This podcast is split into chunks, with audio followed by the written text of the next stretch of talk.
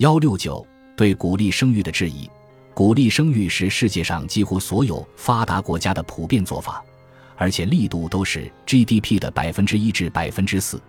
但是由于我们国家刚刚从计划生育的老观念中走出来，还存在着一些质疑，因此我有必要对此逐一批驳。鼓励生育不公论，我们可以算笔账，比较一下政府在养老和养孩子上的投入。对世界上绝大多数政府来说，教育方面的投入一般远小于政府用于抚养老人的开支。例如，在美国，税收占 GDP 的百分之二十六，教育开支只有 GDP 的百分之五，而养老开支则超过 GDP 的百分之十二。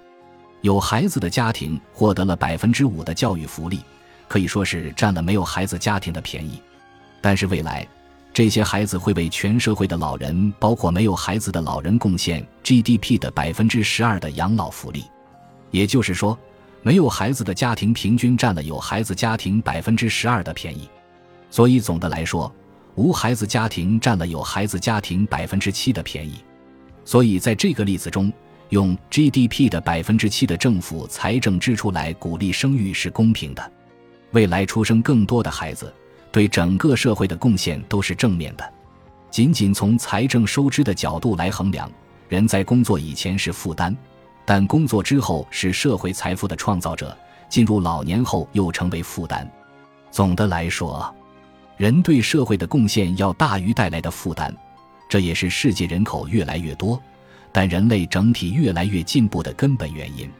将一个人贡献的税收减去他所获得教育和养老的福利。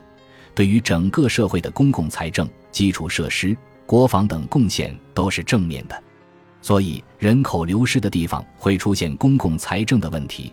这也是各个城市都在不遗余力地吸引年轻人口的原因。没人会说各地吸引年轻人落户的优惠政策不公平，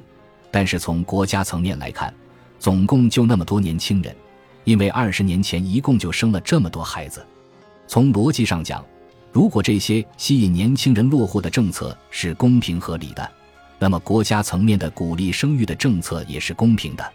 因为孩子未来的税收贡献实际上是多孩家庭对无孩家庭的一种补贴。总之，税收制度和社会养老制度实际上让多生孩子的人补贴了不生孩子的人，补贴生育只是纠正了这种不公平，所以补贴生育是公平的。